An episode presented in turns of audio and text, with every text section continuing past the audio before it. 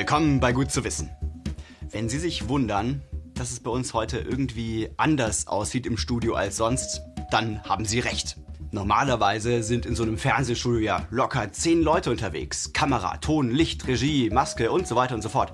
Und heute versuchen wir es mit nur ganz wenigen. Und die stehen auch alle brav mindestens zwei Meter auseinander.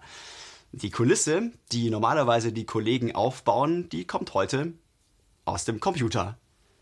In Wahrheit stehe ich einfach vor einer grünen Wand.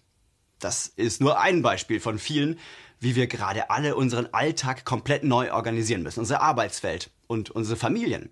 Gleichzeitig arbeiten weltweit Forscherinnen und Forscher mit Hochdruck daran, möglichst schnell einen Impfstoff und Medikamente gegen Corona an den Start zu kriegen. Ob gegen Masern, Grippe, Mumps, Hepatitis oder Kinderlähmung, für viele Virenkrankheiten gibt es eine Schutzimpfung. Keine andere medizinische Innovation hat mehr Leben gerettet als Impfungen. Doch im Sortiment fehlt ein Impfstoff gegen das Coronavirus. Deshalb kann sich das Virus noch immer ungehindert verbreiten. Ist es einmal im Körper, dringt es in eine Zelle ein. Dort gelangt sein Genmaterial in den Zellkern und programmiert die Zelle so um, dass sie zu einer Art Virenfabrik wird. Das Virus vermehrt sich massenhaft und die Zellen sterben ab. So sieht das in der Realität aus. Coronaviren verlassen eine gekaperte Zelle, festgehalten mit einem Elektronenmikroskop. Vielen Labors rund um den Globus wird derzeit fieberhaft nach einem Impfstoff gegen das Virus gesucht. Auch Martin Bachmann ist an diesem Wettlauf beteiligt. Der Immunologe am Berner Inselspital arbeitet mit chinesischen Forschern an einem möglichen Impfstoff. Wir haben jetzt gezeigt, man kann Mäuse immunisieren und sie geben sehr gute Antikörperantworten. Und was wichtig ist, die Antikörperantworten können das Virus neutralisieren. Und das ist eigentlich der Grundsatz aller Impfungen. Erste vielversprechende Resultate aus dem Labor von Martin Bachmann. Sein Ziel? Eine aktive Impfung. Die beste Methode, um zu verhindern, dass das Virus den Körper austricksen kann. Für ein neues Virus, wie das SARS-CoV-2, hat der Körper noch keine passenden Antikörper. Hier hilft eine Impfung. Bei einer aktiven Impfung wird das Immunsystem über das neue Virus vorinformiert, indem Teile der Viren gespritzt werden. Das Immunsystem erkennt diese fremden Teile und beginnt mit der Produktion von passenden Antikörpern. Im Ernstfall wird nun das echte gefährliche Virus mit Antikörpern neutralisiert. Es kann nicht mehr in die Zellen eindringen und sich vermehren. Und der Schutz durch die Antikörper bleibt bestehen. Weit fortgeschritten mit einem Impfstoff scheint derzeit die Gentech-Firma Moderna in den USA. Ihr Impfstoffkandidat wird seit Anfang März vom amerikanischen Gesundheitsinstitut an ersten Patienten auf Verträglichkeit getestet. Der Impfstoff ist von einer ganz neuen Art. Er besteht, vereinfacht gesagt, nur aus einem Stück genetischem Virusmaterial, auf das der Körper mit einer Immunantwort reagiert. Noch weiß man nicht, ob dieser neuartige Impfstoff wirkt, aber er hätte einen großen Vorteil. Die Herstellung ist kein Problem. Man könnte innerhalb eines halben Jahres, wenn alles gut läuft, eine halbe Milliarde Impfdosen herstellen. Es geht vielmehr um die Zulassung. Insgesamt rund sechs Jahre sind es bei einem normalen Impfstoff. Auch wenn für Covid-19 das Verfahren beschleunigt wird und man den Impfstoff nach nur zwei statt drei klinischen Studienphasen direkt anwenden würde, es dauert mindestens ein Jahr. Und die Gefahr für unerwartete Nebenwirkungen in der breiten Anwendung läge höher. Ein weiteres Mittel gegen das Coronavirus. Die passive Impfung. Bei der passiven Impfung werden labortechnisch gewonnene Antikörper direkt eingeimpft. Diese Antikörper heften sich an die Virusoberfläche und neutralisieren es, so wie bei der aktiven Impfung. Eine passive Impfung wirkt rasch, aber der Schutz durch die Antikörper hält nicht an. Eine passive Impfung könnte auch bereits Erkrankten helfen. Aber auch eine passive Impfung muss entwickelt und getestet werden. Und die Antikörper können nicht in großen Mengen produziert werden. Noch eine Option im Kampf gegen das Coronavirus. Medikamente.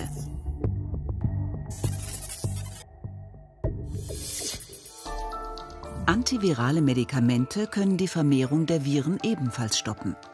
Je nach Medikament ist der Wirkmechanismus verschieden. Aber vereinfacht gesagt, halten die Medikamente die Viren davon ab, den Zellkern zu kapern und verhindern so, dass die Körperzelle zur Virenfabrik wird. Auch hier sind Labors weltweit am Forschen mit neuen oder bereits bestehenden Wirkstoffen. Der Pharmakonzern Gilead hat die Nase derzeit vorn. Er hat ein Medikament, das bereits für Ebola entwickelt wurde, Remdesivir.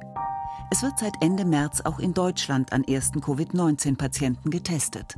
Wir sehen eine sehr gute Wirkung in Kultur, in Zellkultur. Ähm, allerdings in in äh, Tiermodellen ähm, sieht man, dass es ähm, vor allem früh hilft, das heißt vor oder ganz früh in der, in der Infektion.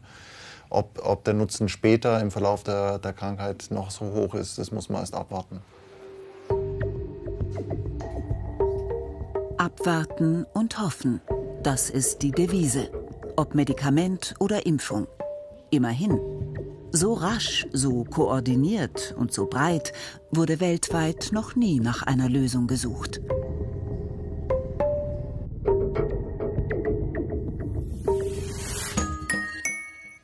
In Europa wird die Nacht immer mehr zum Tag. Jedes Jahr wird es hier nachts 5 bis 6 Prozent heller. Das sieht zwar irgendwie schön aus, so vom Satelliten aus betrachtet, ist aber eigentlich Lichtverschmutzung. Und besonders schlecht ist zu viel Licht nachts, vor allem für Insekten. Die verlieren da ihre Orientierung und kreisen zum Teil bis zur Erschöpfung um Straßenlaternen. Vögel verirren sich auch nachts, weil sie sich nicht mehr orientieren können. Und sogar für uns Menschen ist es problematisch, weil wir die Dunkelheit für die Zellerneuerung brauchen. Für diese Lichtverschmutzung gibt es drei wesentliche Ursachen. Zu viel Licht Während wir den Wasserhahn immer wieder zudrehen, lassen wir Licht gerne auch mal brennen. Dekorativ im Garten, auf Werbetafeln und in Schaufenstern, großzügig in Industriegebieten, aus Sicherheitsgründen in Straßen. Zu helles Licht. Licht misst man in Lux, die Einheit für Beleuchtungsstärke. Ein Lux ist dreimal so hell wie der Vollmond. Wo in Wohnstraßen oft ein Lux reichen würde, sind es schnell mal zehn Lux. Falsche Lichttemperatur. Die Lichttemperatur wird in Kelvin gemessen. Je weniger Kelvin, desto gelber das Licht, desto besser für Mensch und Natur. Je mehr Kelvin, desto blauer und desto ähnlicher ist das Licht dem Tageslicht. Das suggeriert dem Organismus, sei aktiv. Letztes Jahr gab es in Bayern das Volksbegehren Rettet die Bienen. Und die Politik hat reagiert, die Gesetze strenger gemacht, um Insekten vor künstlichem Licht zu schützen. Und seitdem gilt Folgendes. Keine Scheinwerfer, die direkt in den Himmel strahlen. Keine Beleuchtung nach 23 Uhr bis in die Morgenstunden bei öffentlichen Gebäuden. Außenbeleuchtung soll die Insektenwelt möglichst nicht stören keine Außenbeleuchtung in der Nähe von Biotopen und geschützten Gebieten. Manuel Philipp ist froh, dass es diese Gesetze nun gibt. Aber er will mehr. Er will ein Bewusstsein dafür schaffen, dass die Welt immer heller wird. Und das sogar bei ihm auf dem Land, im Chiemgau. In nur vier Jahren wurde die 10.000 Einwohnerstadt Prien um 30 Prozent heller das meiste, was zu diesen Lichtglocken führt oder hier zu diesen Aufhellungen führt, wirklich sinnlos verschwendetes Licht ist. Darum geht es. Ich, äh, wir, wir, wir führen hier seit ein paar Jahren eine Klimadebatte, aber es wird über das verschwendete Licht und damit auch die verschwendeten Ressourcen fast nicht gesprochen. Wir hätten die Möglichkeit in Deutschland durch die Reduzierung der Lichtverschmutzung um 30, 40 Prozent die Möglichkeit, ein, zwei Kraftwerke abzuschalten. Aber da redet keiner darüber. Und das macht mich dann tatsächlich so ein bisschen. Hm. Deswegen will Manuel Philipp mit seiner Initiative Paten der Nacht Geschäftsleute davon überzeugen, das Licht in den Läden nachts auszuschalten. Heute hat er einen Termin bei einer Firma. Wie der ausgehen wird, weiß er noch nicht. Der Weg dahin führt ihn durch das hell erleuchtete Prien. Also da hier links an der Tankstelle sieht eben gleich scharf links ums Eck diese Staubsauger und die leuchten eben in kaltweiß die ganze Nacht. Die Tankstelle ist ansonsten aus. Und hier ist eben dieser Kreisverkehr mit dem Fahrradgeschäft. Die haben hier ein 2-3 Quadratmeter großes Logo hingebaut mit kaltweißem Licht. Das erhält hier den ganzen Kreisverkehr. Und ich habe dann über Umwege gehört von einer Mitarbeiterin des Geschäftes, ja, dann kann sich die Gemeinde ja die die Straßenbeleuchtung sparen. Ähm, hier am Kreisverkehr. Was natürlich ein Witz ist.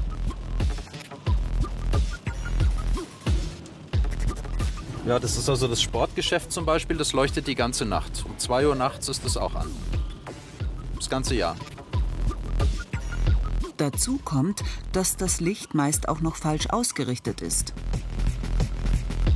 Man spart durch diese Maßnahme mindestens zwei Drittel der bisherigen Energie ein, wenn man das Licht tatsächlich zweckorientiert nur dorthin leuchten lässt, wo man es braucht. Hier diese Pseudostraßenlaternen, die haben eher die Hausfassaden anleuchten, als am Gehweg unten irgendetwas dem Fußgänger bringen.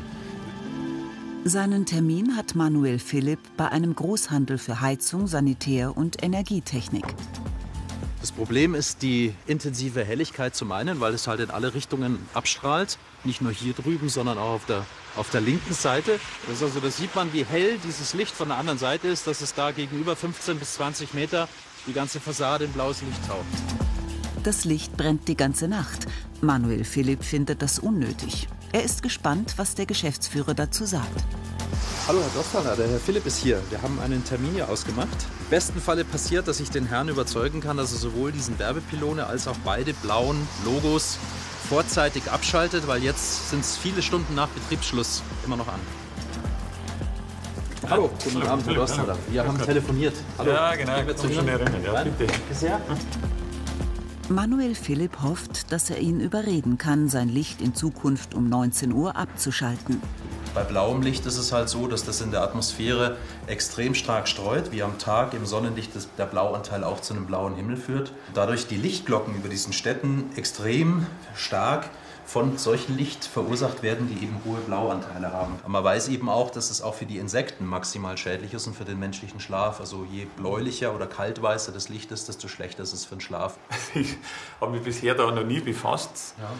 Oder ich sage jetzt mal so, die blaue Schrift habe ich sogar sehr gut gefunden, weil die sehr stark leuchtet eben. Die sieht man sehr gut. Und auch, das hat mir sehr gut gefallen. Ich glaube, wir haben es sogar mal kürzer gehabt, die Zeit. Aber ich bin dann abends mal, ja, doch mal länger im Büro und habe das einfach schön gefunden. Jede Stunde, die Sie vorziehen könnten im Abschalten, ja. ist schon ein Gewinn. Wenn Sie jetzt freiwillig sagen, man könnte um 19 Uhr schon abschalten oder irgend sowas, die, die drei, also die beiden leuchten und die, oder um 20 ja, Uhr spätestens oder sowas, gesagt, dann wäre das halt wirklich ein riesengroßer Schritt in die richtige Richtung. Ja. Ich muss sagen, das ist durchaus möglich. Also das wäre super. Ich sehe das schon als, als Möglichkeit. Ja, Dosthaler, das heißt, wenn ich Sie jetzt richtig verstanden habe, wir kommen quasi ins Geschäft, auch wenn es hier nicht ums Geschäft geht, dass Sie also sich bereit erklären, hier die Schaltzeiten zu reduzieren. Freut also mich. Super. Kein Thema, bin da gern bereit dazu, dass wir da was machen. Vielen Dank.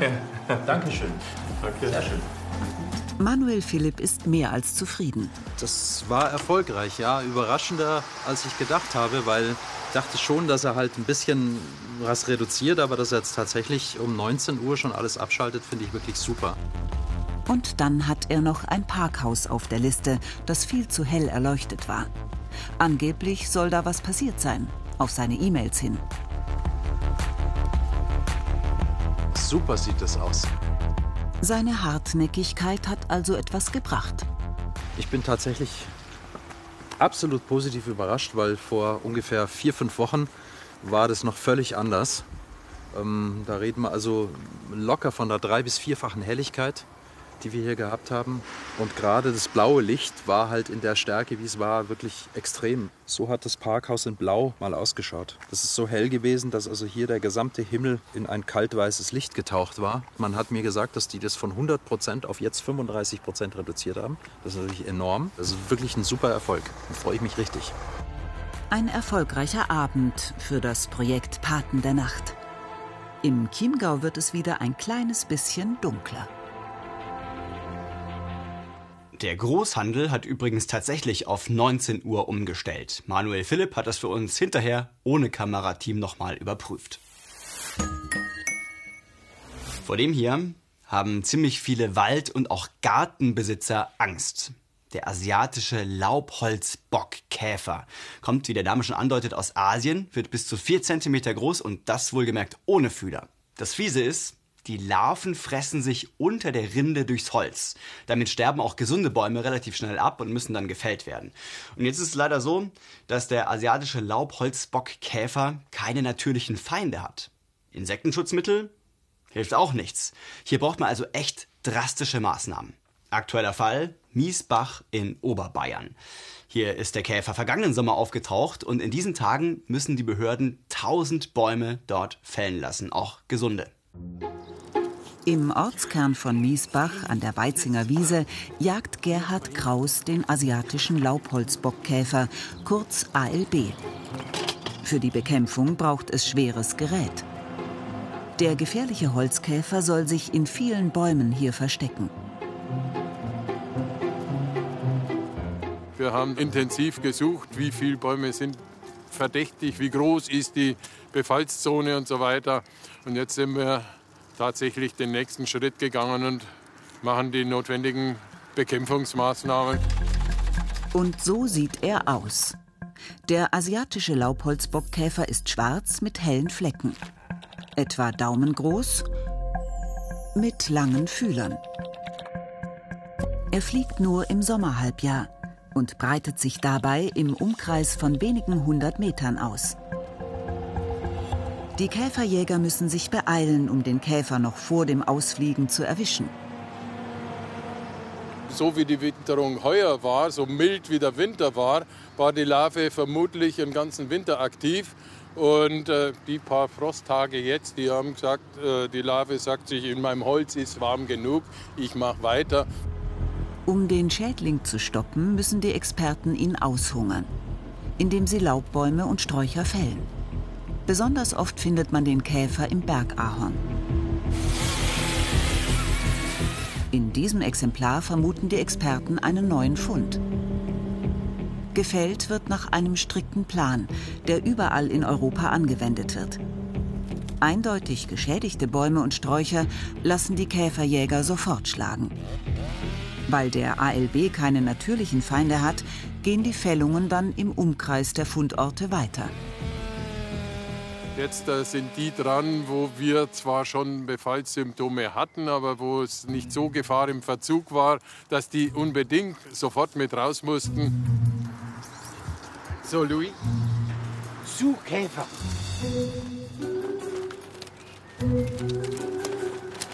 Gerhard Kraus hat Louis extra trainiert. Mit Duftproben vom asiatischen Laubholzbockkäfer. Ob er sich im Baumstamm erschnuppern lässt? Ja, fein. Und weitersuchen. Das war schon eine Anzeige. Also für mich war das jetzt schon die Anzeige. Ich kenne meinen Hund, ich kann den lesen und weiß, dass da an drei Stellen mindestens was drin ist. Der genaue Nachweis fehlt noch. Die Suche ist mühsam, aber mit jedem Fund wächst das Wissen der Experten über den Schädling.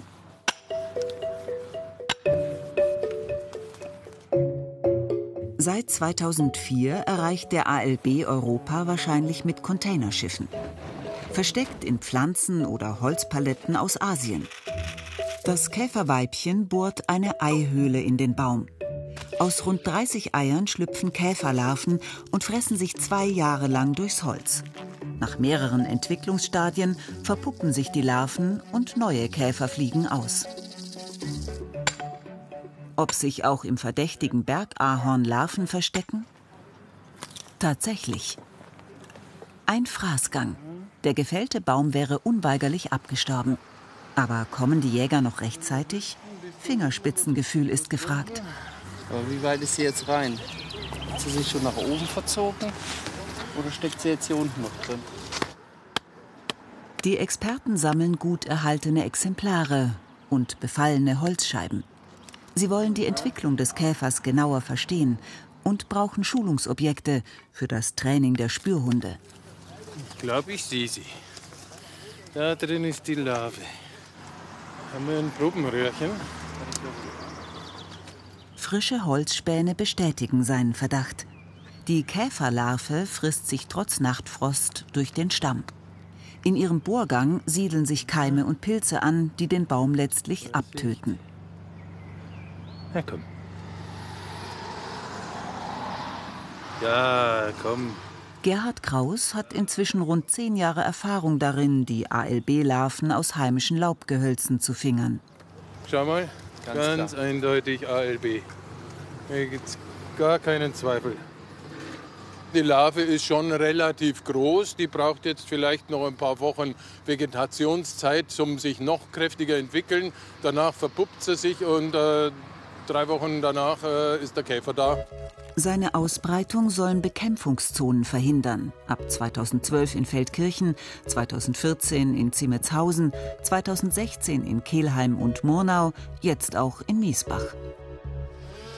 Hier muss vier Jahre lang alles Laubholz gesammelt und vernichtet werden.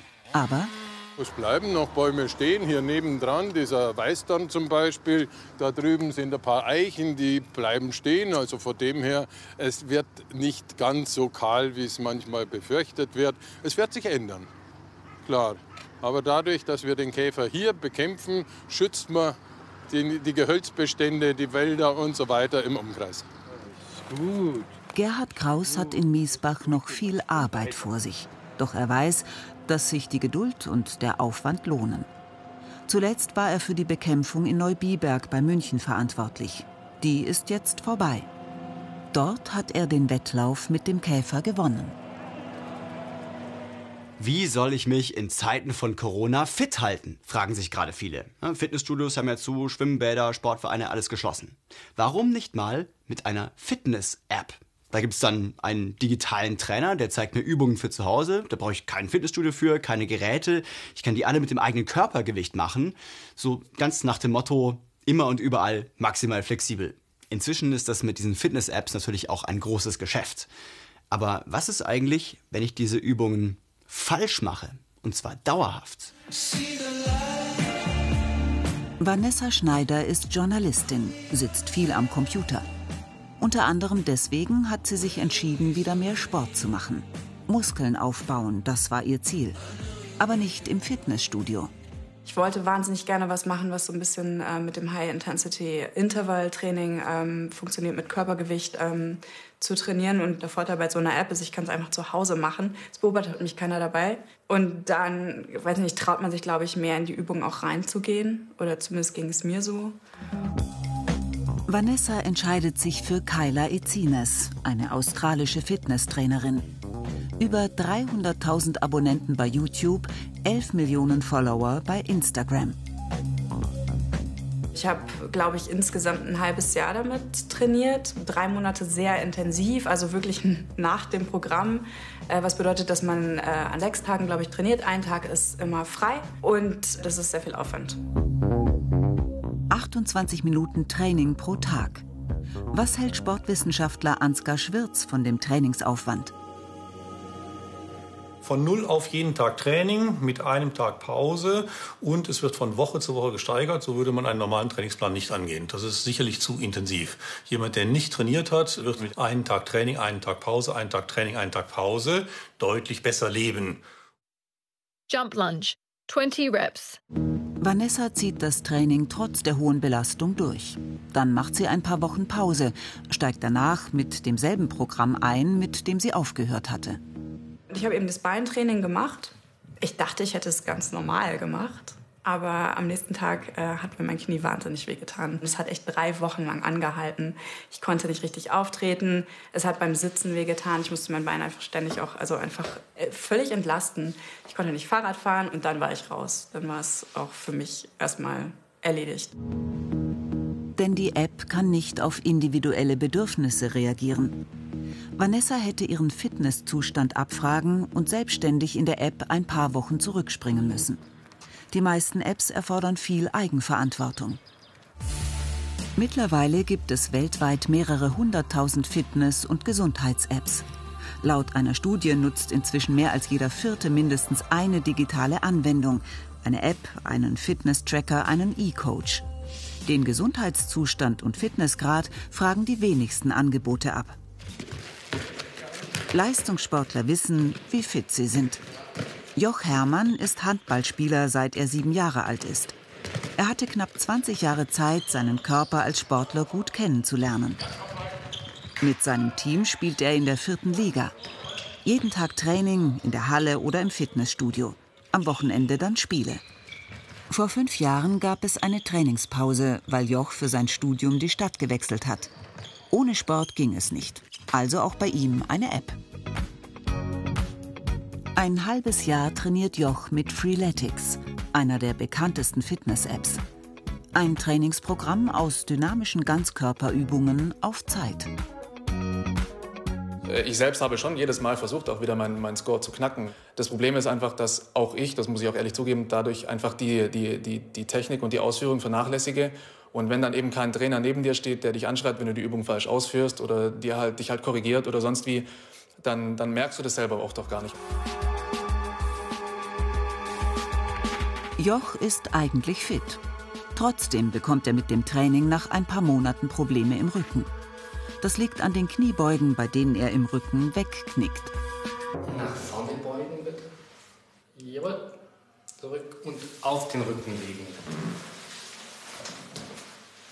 Also die Hauptproblematik beim Jo war ja auch so ein bisschen, dass er Druck hatte im Facettengelenk, wo so häufig entsteht, wenn man so ein bisschen im Hohlkreuz steht.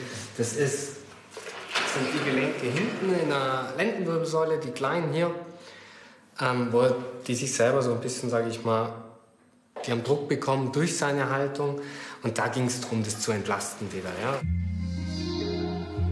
Joch hat keine große Verletzung. Mit ein paar Sitzungen bekommt er sein Rückenproblem und die Schmerzen wieder in den Griff. Sport ist Mord, kein Sport ist Selbstmord. Ich bin immer froh, wenn jemand was macht und wenn er schon fast Probleme hat durch den Sport. Weil die Probleme sind auch immer besser zu beheben, wie wenn einer vielleicht ein Problem hat, weil er sich nicht bewegt. Und ich sage immer, nicht in den Schmerz rein trainieren. Schmerz ist immer ein Zeichen vom Körper, es ist was überlastet, es stimmt was nicht. Das ist ein Signal, ja. Das macht der Körper nicht, weil er einen ärgern möchte, sondern weil er da eine Stresssituation hat. Auch wenn Joch irgendwann aufhört mit Handball, würde er eine App nur noch als Ergänzung zu einem betreuten Training nutzen. Vanessa hingegen hat ihr Abo auslaufen lassen. Die Enttäuschung war groß, die Motivation war weg. Bis heute treibt sie keinen Sport mehr. Und wer es lieber analog mag, Radfahren oder Laufen, geht ja auch ohne App. In diesem Sinne, bleiben Sie gesund und bleiben Sie neugierig. Mehr von uns gibt es übrigens auch in der BR Mediathek oder nächsten Samstag wieder hier bei Gut zu wissen.